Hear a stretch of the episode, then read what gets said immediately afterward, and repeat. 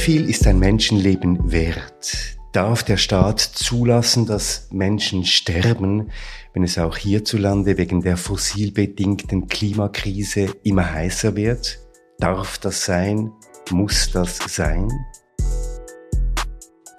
Willkommen zu Artikel 7, zum Podcast zu den Menschenrechten der Schweiz.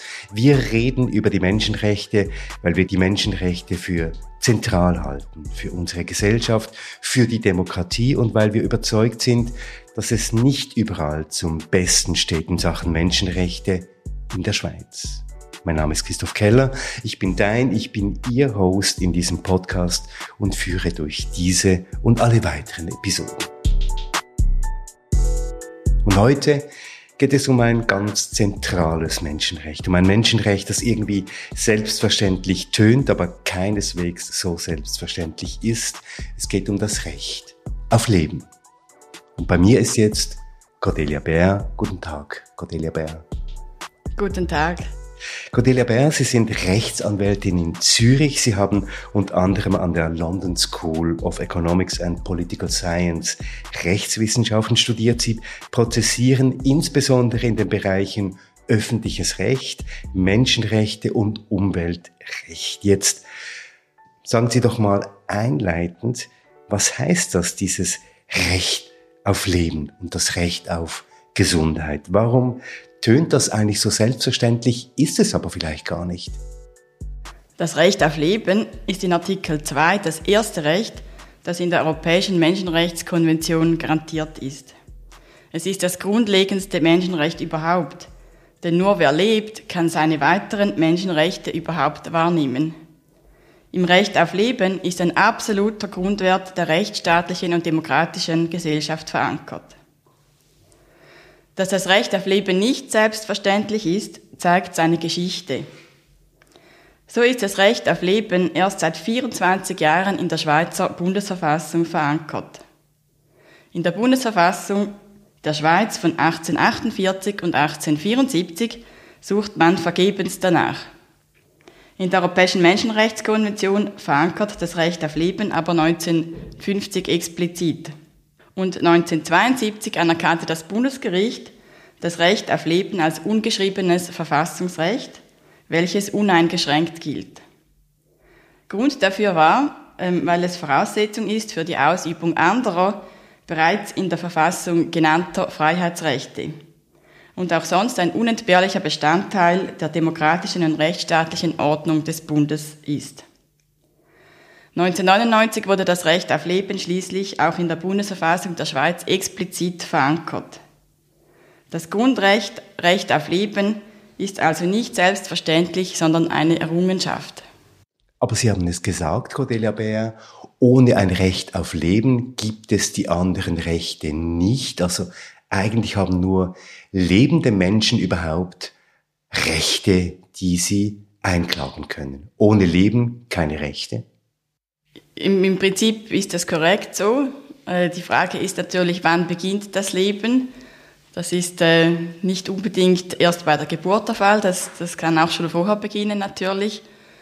Ähm, aber, aber abgesehen von dieser Frage, wann beginnt das Leben, ähm, ist es so. Natürlich ohne Leben ähm, gibt es auch keine Menschenrechte, ja. Jeder Mensch hat ein Recht auf Leben, so heißt es in Artikel 10 der Bundesverfassung und jeder Mensch hat das Recht auf persönliche Freiheit, insbesondere auf körperliche und geistige Unversehrtheit und auf Bewegungsfreiheit. Auch dieser Artikel der Bundesverfassung ist eine Art Geschwisterbestimmung zu diesem Recht auf Leben. Was begründet dieses Recht auf Leben denn, Cordelia Bär? Was kann ich als Bürgerin, als Bürger von diesem Recht zehren? Das Recht auf Leben schützt in erster Linie den Zustand des Lebendigseins. Also, dass ich überhaupt hier sein darf. Genau. Genau. Und dieser Zustand kann beeinträchtigt werden einerseits durch Tötung, ähm, aber er kann auch dann beeinträchtigt werden, wenn das Leben gefährdet ist. Und dieses Recht auf Leben beinhaltet eben einerseits einen Abwehranspruch, also das heißt, der Staat darf nicht töten. Zweitens beinhaltet das Recht auf Leben auch eine staatliche Schutzpflicht. Das heißt, der Staat hat die Menschen in ihrem Leben zu schützen. Und diesen Schutz hat der Staat zu gewähren vor realen und ernsthaften Gefährdungen des Lebens durch Private, durch Drittstaaten, aber auch durch Naturkatastrophen, wie eben beispielsweise die Klimaerwärmung. Und Sie haben das Stichwort jetzt gebracht, es geht hier um eine Schutzpflicht.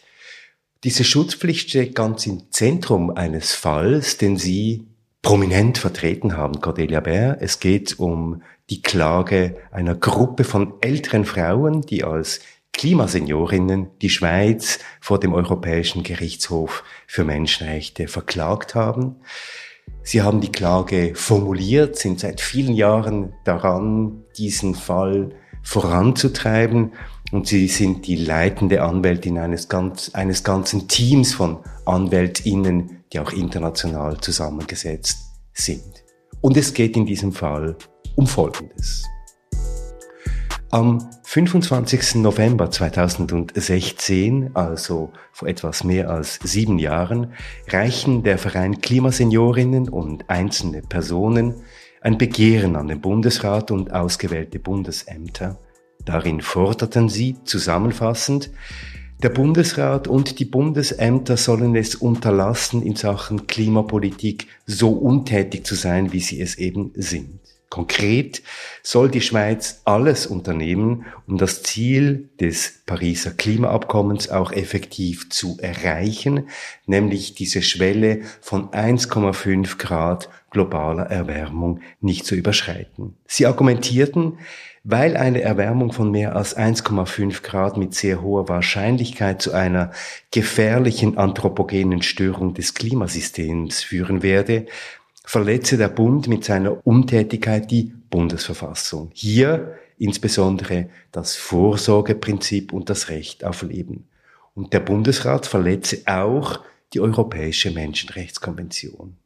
Das Risiko, das der Bund mit der derzeitigen Untätigkeit eingehe, erachten die Klimaseniorinnen als unzulässig. Der Bund erfülle also seine Schutzpflichten gegenüber den Grundrechtsträgerinnen nicht und er leiste hier auch keine Gegenleistung dafür, dass sich die Klägerinnen als Bürgerinnen diesem Staat in Anführungszeichen unterwerfen. Das alles sei ungenügend. Die Klimaerwärmung führe unbestrittenermaßen zu vermehrten und intensiveren Hitzewellen.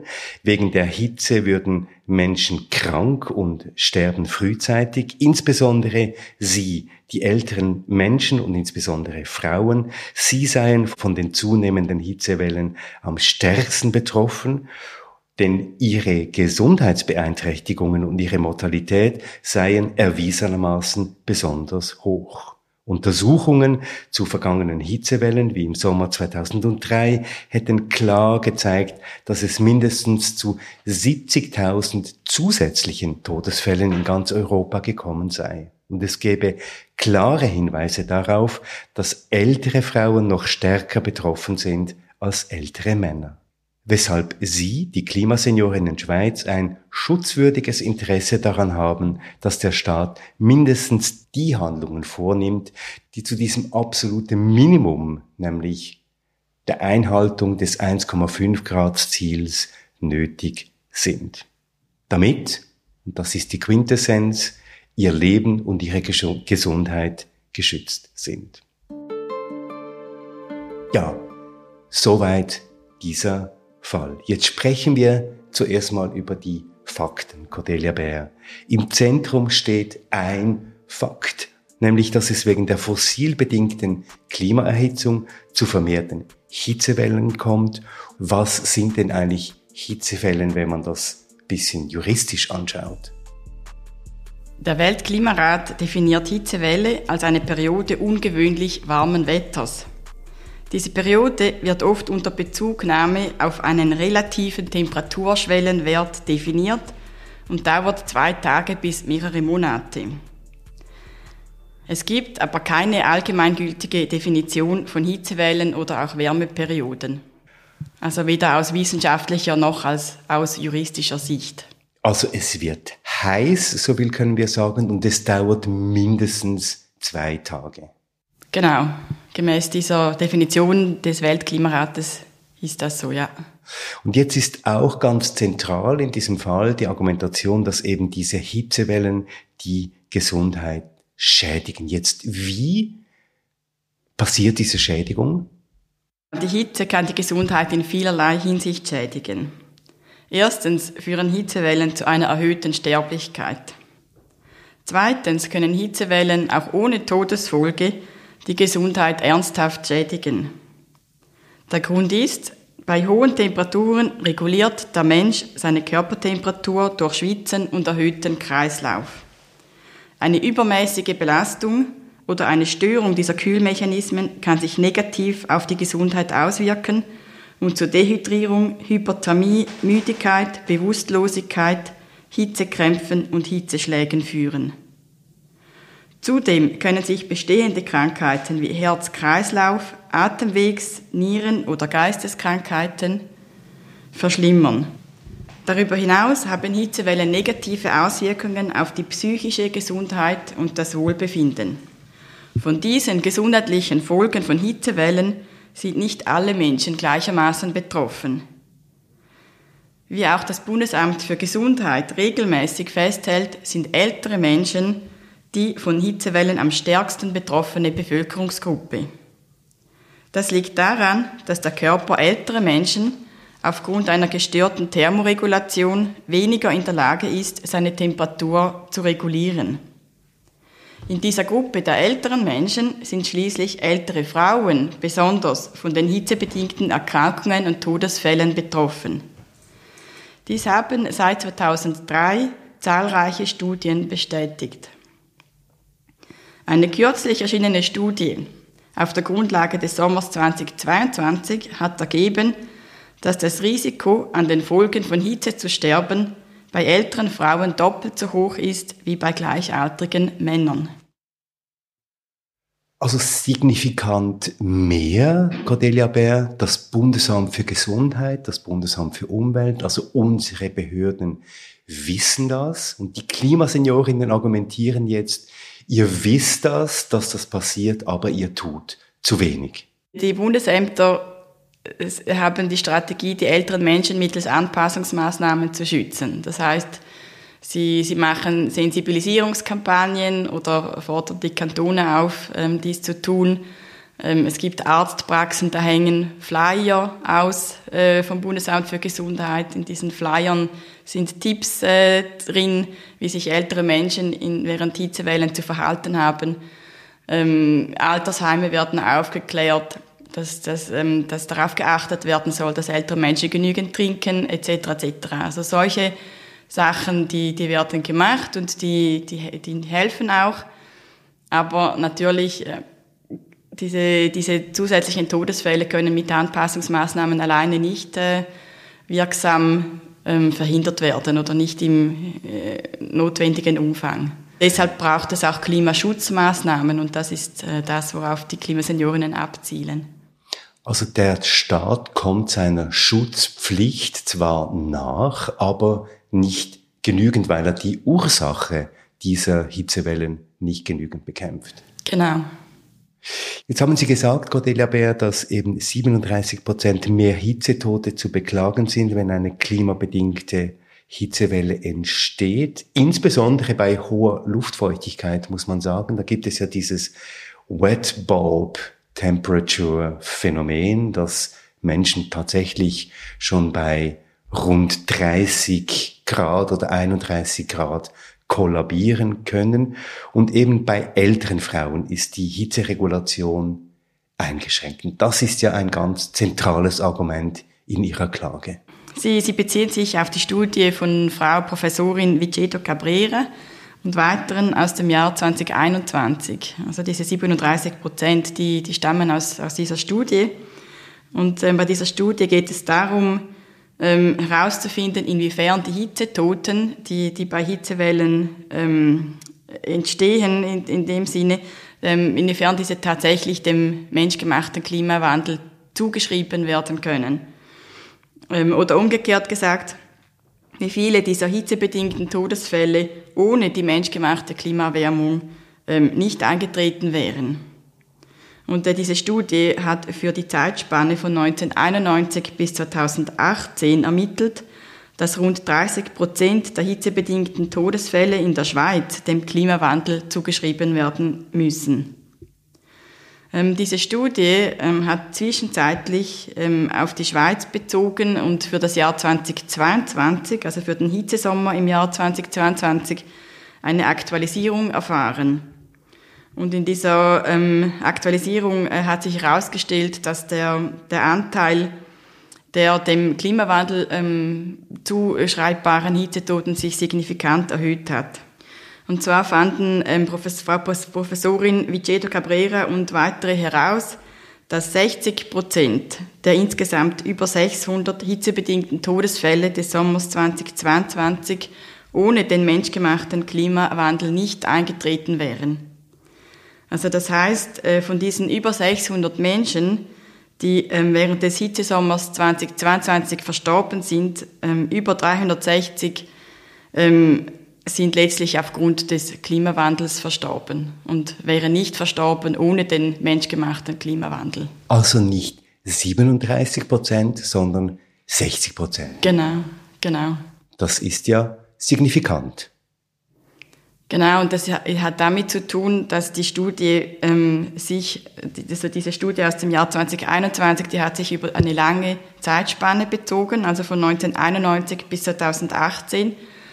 Und in dieser Zeitspanne war es noch weniger heiß, es gab noch weniger Hitzewellen und, und insofern ist die Zahl dann geringer ausgefallen als ähm, bei dieser Aktualisierung. Es gibt also einen klaren Kausalzusammenhang zwischen Hitzewellen und diesem gesundheitlichen Schaden. Und jetzt argumentieren Sie, Cordelia Bär, dass der Staat eine Pflicht hat, diese Schäden zu verhindern und damit kommen wir zum Kerngehalt dieses Rechts auf Gesundheit beziehungsweise dieses Rechts auf Leben. Es erscheint mir wichtig, ähm, vorab klarzumachen, dass es äh, auf der Stufe Europäische Menschenrechtskonvention ein Recht auf Leben gibt, oder das in Artikel 2 der MRK verankert ist. Und dann gibt es ein Recht auf Privat- und Familienleben, das in Artikel 8 der MRK festgeschrieben ist. Und die Gesundheit, das ist ein Aspekt des Privat- und Familienlebens. Also das fällt unter Artikel 8 MRK im Prinzip. Das Recht auf Privat- und Familienleben äh, findet Anwendung in Fällen von Umweltschädigungen, die mit einer Beeinträchtigung der Gesundheit, der körperlichen Unversehrtheit oder des Privatlebens verbunden sind. Es findet Anwendung, wenn ein reales und ernsthaftes Risiko einer Beeinträchtigung der Gesundheit besteht. Und es umfasst auch das Recht auf persönliche Autonomie und das Recht in Würde zu altern. Das heißt, es geht hier nicht nur um die reine physische Gesundheit, sondern es geht hier durchaus auch um die geistige Gesundheit zum Beispiel. Ja, das Recht auf Privat- und Familienleben gilt auch für Situationen, in denen das psychische Wohlbefinden auf dem Spiel steht in denen das Wohlbefinden einer Person durch unsichere oder störende Umweltbedingungen beeinträchtigt werden kann.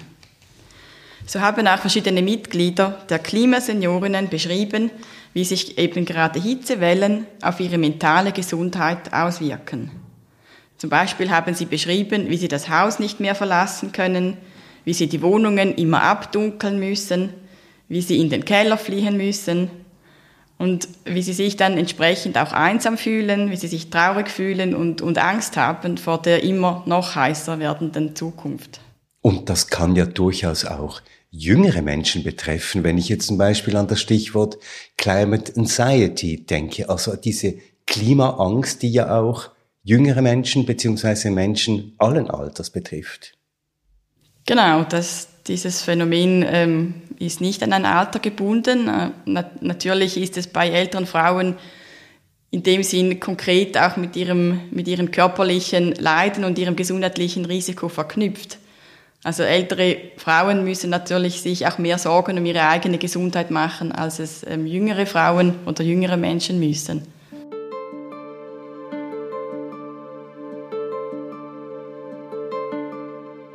Wenn wir uns das alles anschauen, Cordelia Bär, dann gibt es hier ganz klare Zusammenhänge zwischen Hitzewelle und Gesundheitsschädigung beziehungsweise frühzeitiges Sterben. Aber das andere Problem jetzt ist nachzuweisen, dass zwischen der Klimawirkung, also der Emission von Treibhausgasen, dieser Hitzewellen und der Gesundheitsschädigung tatsächlich ein klarer Kausalzusammenhang besteht. Wie beurteilen Sie das? Ja, die Gegenparteien wenden das natürlich immer ein. Sie die sagen, Gegenparteien, die Gegenparteien, das in, sind in Bundes, die Bundesämter, der Bundesrat und so weiter. Genau, in, im Fall der Klimasenioren, aber natürlich auch in anderen Klima, sogenannten Klimaklagen ist, ist das immer ein Argument, das, das vorgebracht wird. Ähm, und, äh, genau, die Gegenparteien sagen, dass, dass die Kausalität in Bezug auf einen individuellen Schaden nicht nachgewiesen werden könne. Ähm, aber so pauschal kann man das nicht sagen, dass die Kausalität tatsächlich das größte juristische Hindernis ist in, in, in Klimaklagen oder dem, der Beschwerde der, der Klimaseniorinnen. Die Anforderungen an die Kausalität sind je nach der angerufenen Rechtsgrundlage ähm, anders und sie sind auch nicht in einem Gesetz festgeschrieben, sondern ähm, sie können durch richterliche Rechtsanwendung weiterentwickelt werden. Und äh, gerade bei Schutzpflichten, wie sie die Klimaseniorinnen äh, angerufen haben, fordert der Europäische Menschenrechtsgerichtshof ähm, beispielsweise keinen strikten Kausalitätsnachweis. Es geht bei der Beurteilung von Schutzpflichten ähm, eher darum, ob angemessene vorsorgliche Maßnahmen verfügbar wären, die den Schaden abwinden und diese Maßnahmen aber nicht getroffen worden sind. Zahlreiche Gerichte in Europa, ähm, die diese sogenannten Klimaklagen zu beurteilen hatten, ähm, auch die sahen in der Kausalität kein unüberwindbares Hindernis. Zum Beispiel in den Niederlanden machte das Gericht klar, dass jede Emission von Treibhausgasen zu den Folgen der Klimawärmung beiträgt und diese verstärkt und dass die nur teilweise Verursachung der Klimawandelsfolgen die teilweise Verantwortung, seinen Beitrag an die globalen Klimaschutzanstrengungen zu leisten, nicht aufhebt. Das ist relativ klar und deutlich, aber ich sage es noch einmal, die Gegenparteien, also in der Schweiz in Bezug auf diesen Fall die Bundesämter, die hier ihre Stellungnahmen abgegeben haben, die stellen sich auf den Zusammen, auf den, auf den Standpunkt, eigentlich produzieren wir ja alle CO2, wir produzieren alle Treibhausgase und deshalb können wir auch für diese Gesundheitsschädigung der Seniorinnen nicht verantwortlich gemacht werden. Das ist nach Ihrer Einschätzung eben keine korrekte Argumentation. Das ist meiner Ansicht nach keine korrekte Argumentation. Äh, und es haben sich auch bereits mehrere Gerichte in Europa von solchen Argumenten nicht überzeugen lassen. Und ich finde zu Recht und mit guten Gründen. Ähm, dieses äh, Drop in the Ocean Argument, also so wird das genannt. Ähm, also ein Tropfen in den Ozean. Jeder und jede von uns macht eben nur einen Tropfen in den Ozean und da deshalb sind wir nicht verantwortlich. Genau. Und dieses, dieses, dieses Drop in the Ocean Argument hat kein einziges nationales Gericht in Europa akzeptiert. Das ist eigentlich recht bemerkenswert. Und ähm, ich möchte hier gerne aus dem Bundesverfassungsgerichtsentscheid zitieren. Ähm, und das Bundesverfassungsgericht hat, hat äh, Folgendes geschrieben. So oder so kann dem Gebot, nationale Klimaschutzmaßnahmen zu ergreifen, nicht entgegengehalten werden, sie könnten den Klimawandel nicht stoppen. Zwar wäre Deutschland nicht alleine in der Lage, den Klimawandel anzuhalten. Das isolierte Handeln der Bundesrepublik ist für Klimawandel und Klimaschutz offensichtlich nicht vollumfänglich kausal. Der Klimawandel kann nur dann angehalten werden, wenn weltweit Klimaneutralität erreicht wird. Angesichts des weltweiten Reduktionserfordernisses ist der bei knapp 2% liegende Anteil Deutschlands an den weltweiten CO2-Emissionen für sich genommen eher gering. Sind die Klimaschutzmaßnahmen Deutschlands aber in die weltweite Klimaschutzbemühungen eingebunden, sind sie als Teil der Gesamtanstrengungen geeignet, das Ende des Klimawandels herbeizuführen. Dabei könnte sich der Staat seiner Verantwortung auch nicht durch den Hinweis auf die Treibhausgasemissionen in anderen Staaten entziehen. Aus der spezifischen Angewiesenheit auf die internationale Staatengemeinschaft folgt vielmehr umgekehrt die verfassungsrechtliche Notwendigkeit, eigene, möglichst international vereinbarte Maßnahmen zum Klimaschutz tatsächlich zu ergreifen.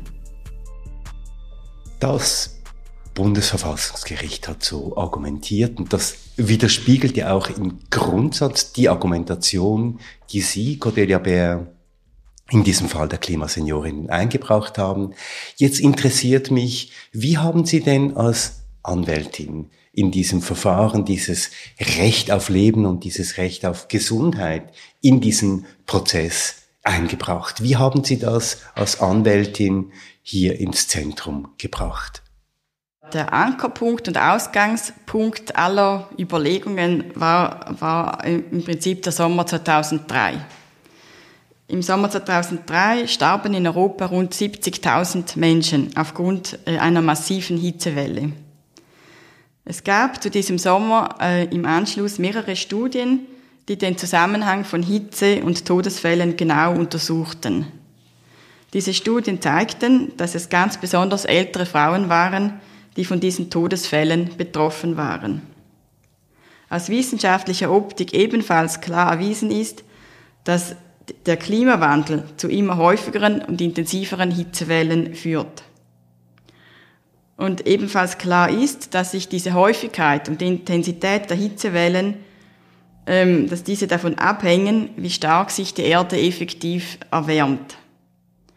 Kurz gesagt, je stärker die Erderwärmung, desto mehr Hitzewellen, desto mehr Hitzetote. Und genau hier kommt das Recht auf Leben ins Spiel. Ähm, die Klimaseniorinnen verlangen, dass die Schweiz sie in ihrem Leben und in ihrer Gesundheit schützt. Und zwar, indem die Schweiz den nötigen Klimaschutz betreibt und damit genau dieses Mortalitätsrisiko und Gesundheitsrisiko der älteren Frauen begrenzt. Und im Kern steht hier die Aussage, die Schweiz, die schweizerischen Behörden kommen ihrer Schutzpflicht nicht nach. Sie unterlassen es also, das was ja der Bundesverfassungsgerichtshof ganz klar gesagt hat, auf nationaler Ebene wie auch auf internationaler Ebene in Zusammenarbeit mit allen Akteuren diesen Klimaschutz wirklich voranzutreiben. Und da setzen sie an und sagen, das darf nicht sein, wenn ich das richtig verstanden habe. Genau. Ähm, es ist so, die Klimaseniorinnen verlangen, dass die Schweiz es unterlässt, ein zu viel an Treibhausgasen zu emittieren. Und zu viel sind diese Treibhausgase, die nicht mit dem international vereinbarten ähm, Klimaziel übereinstimmen, nämlich die Erderwärmung auf 1,5 Grad zu limitieren. Und zur Behebung dieser Unterlassung fordern die Klimaseniorinnen dass die Schweiz den nötigen legislativen und administrativen Rahmen schafft, um ihren Beitrag zu leisten, dass die Erderwärmung 1,5 Grad nicht übersteigt. Bis dahin ist alles soweit klar und schlüssig, Cordelia Bär. Jetzt möchte ich aber trotzdem noch mal von Ihnen hören, was waren denn die Gegenargumente der Gerichte in der Schweiz und auch der Bundesbehörden. Wie haben Sie gegen diese an sich schlüssige Argumentation denn anargumentiert? Es waren drei verschiedene Begründungen, also auf jeder Stufe, also auf Stufe Bundesverwaltung und Stufe Bundesgericht, Stufe Bundesverwaltungsgericht, ähm, fielen die Begründungen immer anders aus. Das Eidgenössische Departement für Umwelt, Verkehr, Energie und Kommunikation UWEG trat ähm, auf dieses ursprüngliche Begehren der Klimaseniorinnen nicht ein. Das UWEG begründete seine Verfügung dahingehend, dass die Klimaseniorinnen und die vier Einzelklägerinnen nicht klageberechtigt seien. Und zwar, weil die Seniorinnen nicht bezwecken würden, die CO2-Emissionen in ihrer unmittelbaren Umgebung zu vermindern, sondern sie hätten das Ziel, die CO2-Emissionen weltweit zu vermindern. Was ja eine etwas abenteuerliche Argumentation ist, denn wer kann schon darauf klagen, dass jetzt der Nachbar sein Auto nicht mehr benutzt, weil seine CO2-Emissionen mich möglicherweise schädigen würden? Die Argumentation des UWEG stimmt mit den physikalischen Prinzipien überhaupt nicht überein, weil CO2-Emissionen können nicht lokal in dem Sinne reduziert werden, weil es immer darum geht, was ist die Konzentration äh, der Treibhausgase in der Atmosphäre. Es geht im Prinzip darum. Also die sind nicht lokal, es ist nicht lokal verortbar. Also das ist das UWEG. Jetzt, wie ging es weiter? Genau, ähm, vom UWEG ging dann äh, die Sache ans Bundesverwaltungsgericht. Die Klimaseniorinnen haben Beschwerde ergriffen und diese Beschwerde hat das Bundesverwaltungsgericht abgewiesen. Ähm, und zwar ebenfalls mangels Klageberechtigung. Ähm, laut dem Entscheid des Bundesverwaltungsgerichts sind Frauen über 75 Jahre von den Auswirkungen des Klimawandels nicht besonders betroffen, denn alle Menschen und auch der Wintertourismus, die Wasserwirtschaft und so weiter seien von der Klimaerwärmung in irgendeiner Weise betroffen. Und äh, das Bundesgericht hat dann diese Argumentation nicht aufgegriffen. Ähm, es begründete dann seinen negativen Entscheid damit, dass das Recht auf Leben und, und äh, Gesundheit der Senioren im heutigen Zeitpunkt nicht in hinreichender Intensität berührt sei. Denn eine Überschreitung des deutlich unter zwei Grad Celsius Ziels sei erst in mittlerer bis fernerer Zukunft zu erwarten. Das Bundesgericht ähm, kam also zum Schluss, dass noch Zeit bestehe, Maßnahmen zu ergreifen. Konkret, die Schwelle von deutlich unter zwei Grad sei noch nicht erreicht und deshalb könne niemand jetzt schon die Einhaltung eines solchen Ziels einfordern. Und äh, das Bundesgericht sagte, dass sich aus diesem Grund äh, in Bezug auf die Schweizer Klimapolitik äh, weder die Seniorinnen noch der Rest der Bevölkerung auf ihr Recht auf Leben und Gesundheit berufen können. Oder umgekehrt gesagt, erst wenn mehr als Zehntausende, sondern vielleicht Hunderttausende tot umfallen und nicht nur die Seniorinnen, dann erst wäre ein Recht auf Leben und auf Gesundheit begründbar. Nach der Argumentation des Bundesgerichts wäre es eher dann begründbar, wenn wir im Prinzip schon kurz vor der Überschreitung dieses Temperaturlimits stehen. Wobei natürlich das Problem ist, dass dann nichts mehr äh, unternommen werden kann, die Überschreitung dieses Limits zu verhindern. Obwohl ja der Staat, und das wissen wir, das sogenannte Vorsorgeprinzip berücksichtigen muss. Also der Staat muss die Bürgerinnen und Bürger vor den möglichen Schäden einer absehbaren Katastrophe auch schützen. Genau, ähm, für die Seniorinnen ist klar, dass das heute gehandelt werden muss, um die gefährliche Klimaerwärmung möglichst zu verhindern. Und aus diesem Grund konnten sie den Entscheid des Bundesgerichts nicht akzeptieren. Und die Seniorinnen argumentierten dann auch vor dem Europäischen Menschenrechtsgerichtshof, dass diese Argumente der, der schweizerischen Gerichte und Behörden allesamt willkürlich sind und äh, in klarem Kontrast zu den wissenschaftlichen Fakten stehen. Äh, die Seniorinnen haben klar belegt, dass sie als ältere Frauen von den Folgen der Klimawärmung besonders betroffen sind. Und ähm, es entspricht einem klaren wissenschaftlichen Fakt, dass mit Blick auf die Einhaltung des 1,5 Grad Limits eben keine Zeit besteht, mit dem notwendigen Klimaschutz abzuwarten. Der Europäische Gerichtshof für Menschenrechte, über den wir jetzt gerade gesprochen haben, der wird noch in diesem Jahr einen Entscheid fällen. Jetzt Cordelia Bär, wie beurteilen Sie die Chancen? Es gibt verschiedene Aspekte, die mich optimistisch stimmen. Einerseits die Überweisung an die Große Kammer, dann die Dringlichkeitserklärung der Beschwerde und auch das Interesse des Gerichtshofs, sich mit Klimafragen zu beschäftigen. Zudem ist der Europäische Menschenrechtsgerichtshof ein auf Menschenrechte spezialisiertes Gericht und die Richterinnen und Richter sind sich bewusst, dass ihre Entscheidung als Präzedenzfall weitreichende Auswirkungen für alle 46 Staaten des Europarates haben wird. Die Richterinnen und Richter sind sich ihrer großen Verantwortung bewusst und die Anhörung hat gezeigt, dass sie sich intensiv mit der Thematik auseinandersetzen. 46 Staaten sind betroffen, 46 Staaten, die zum Europarat gehören. Jetzt, was heißt das betroffen? Was hat das Urteil oder was hätte das Urteil für Folgen für diese Länder? Ein gutheißender äh, Entscheid in Sachen Klimaseniorinnen wäre ein Präzedenzfall für alle 46 Staaten des Europarates. Das heißt, die nationalen Gerichte in diesen Staaten, in all diesen Staaten, müssten den vom Gerichtshof geschaffenen Präzedenzfall berücksichtigen. Und wenn diese Gerichte das nicht täten, könnten sich Beschwerden aus all diesen Staaten auf dieses Urteil stützen. Und es wäre zu erwarten, dass der Europäische Menschenrechtsgerichtshof die im Fall der Klimasenioren entwickelten Grundsätze auch in diesen Fällen anwenden würde.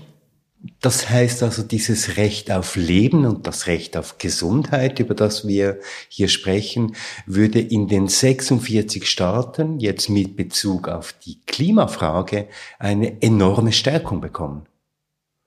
Genau.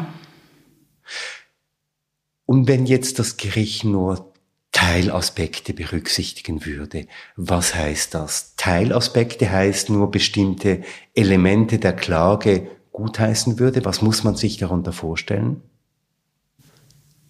Die Klimaseniorinnen haben neben der Verletzung ihres Rechts auf Leben und ihres Rechts auf Gesundheit auch geltend gemacht, dass die schweizerischen Behörden und Gerichte ähm, ihr Recht auf wirksame Beschwerde und ihr Recht auf effektiven Zugang zu einem Gericht ähm, verletzt hat. Also diese, diese prozessualen Rechte, die sind in Artikel 6 und 13 der EMRK verankert. Ähm, und es ging hierbei darum, ähm, dass die schweizerischen Behörden und Gerichte auf ihre Beschwerde äh, nicht eingetreten sind, also ihnen die Klagebefugnis in dem Sinne abgesprochen hat. Und wenn der Europäische Menschenrechtsgerichtshof in diesem Punkt eine Verletzung feststellen würde, also wenn der Menschenrechtsgerichtshof sagen würde, die schweizerischen Behörden und Gerichte hätten die, die Vorbringen der Seniorinnen inhaltlich prüfen müssen, also diese Menschenrechtsverletzung inhaltlich prüfen müssen und diese Sache nicht bereits an der Türe abschmettern dürfen mit dem Grund, sie sei nicht klagebefugt, dann würde die Sache wieder zurück an die Schweizer Behörden gehen. Und diese müssten dann diese Sache inhaltlich beurteilen. Und auch das hätte natürlich Präzedenzwirkung für die anderen 46 Europaratsstaaten ähm, bezogen auf diese spezifische festgestellte Verletzung und die dazugehörige Begründung äh, des Urteils. Also auch wenn jetzt nicht alle Elemente der Klage gut geheißen würden. Die Folgen wären für die Schweiz wie auch für die anderen Länder in Europa doch auch weitreichend. Genau, die Folgen sind weitreichend und deshalb nimmt der, der Europäische Menschenrechtsgerichtshof diese Sache auch sehr ernst und setzt sich intensiv damit auseinander, wie ich vermute. Die Augen der Öffentlichkeit, der Medien, aber auch der Juristinnen und Juristen, der Rechtswissenschaft sind auf diesen Fall gerichtet, den Sie vorangetrieben haben, Cordelia Bär. Jetzt ganz persönlich, was bedeutet dies für Sie, dass Sie hier so als Rechtsanwältin und auch Vertreterin der Seniorinnen so im Zentrum dieses Verfahrens stehen? Also im Zentrum des Verfahrens stehen die Seniorinnen und nicht ich. Und für mich ist es natürlich äh, eine große Ehre, für diese tollen Frauen zu kämpfen. Es ist ähm, als Juristin natürlich ähm, extrem spannend, wenn man so einen Weg äh, vor, vorpfaden kann, im Prinzip, der, der die, die Rechtsprechung äh, womöglich weiterbringt und, und vielleicht auch den Klimaschutz weiterbringt in der Schweiz. Es ist, es ist sehr erfüllend, wenn man zur Weiterentwicklung des Rechts ähm, beitragen kann, wenn man, wenn man in seiner Arbeit kreativ sein kann und Neues entwickeln kann, neue Argumentationen entwickeln kann ähm, und, und in dem Sinne nicht hinterherhinkt. ähm, und, und anwendet, was es schon gibt, sondern wenn man vorausschauend und kreativ ähm, arbeiten kann, das ist, das ist sehr erfüllend. Und das heißt auch, wenn ich Sie richtig verstehe, dass die Arbeit an den Menschenrechten eben immer auch eine kreative, eine weiterführende, eine transformierende Tätigkeit sein muss, weil die Menschenrechte sonst eben stehen bleiben und nicht vorankommen. Das ist genau so, ja. Die Menschenrechte bilden im Prinzip auch die Entwicklungen in der Gesellschaft ab und ähm, der Inhalt der Menschenrechte bemisst sich ein Stück weit an dieser, an dieser Entwicklung. Und deshalb gibt es auch beim Europäischen Menschenrechtsgerichtshof dieses sogenannte ähm, Living Instrument ähm, Grundsatz. Ähm, auch der Europäische Menschenrechtsgerichtshof bezieht diese gesellschaftlichen Entwicklungen äh, stets mit ein. Cordelia Bär, ganz herzlichen Dank. Sehr gerne. Das war Episode 6 von Artikel 7. In der nächsten Episode sprechen wir über ein nicht minder aktuelles Thema. Wir sprechen über das allgemeine Diskriminierungsverbot. Und zwar ganz konkret über Diskriminierungen durch Algorithmen. Algorithmen, die eben auch in der Artificial Intelligence, in der künstlichen Intelligenz immer mehr eingesetzt werden. Artikel 7, wir reden über Menschenrechte in der Schweiz, ist eine Produktion von Podcast Lab, erscheint immer am letzten Freitag des Monats auf allen guten Podcast-Kanälen, auf der Webseite von humanrights.ch und auf podcastlab.ch. Vielen Dank, sagt Christoph Keller.